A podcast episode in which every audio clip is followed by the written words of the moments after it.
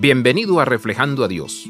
Las historias eran tan oscuras, sin embargo, las mujeres que las contaban estaban tan llenas de luz. La esperanza hace esto, el amor hace esto, la fe hace esto. Estas mujeres habían conocido a su luz de vida, Jesucristo.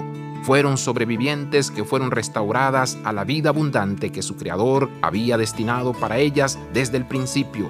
Estas mujeres habían sido rescatadas del dominio de las tinieblas y llevadas al glorioso reino del Hijo, nuestra luz de vida. Colosenses 1:12 al 14. Juan proclama que Jesús, el Hijo, el Verbo viviente, estuvo allí desde el principio, flotando con el Espíritu y el Padre en una relación trina, reinando sobre el caos de las tinieblas. En ese primer acto de creación, la primera palabra del verbo fue sea la luz, Génesis 1.3.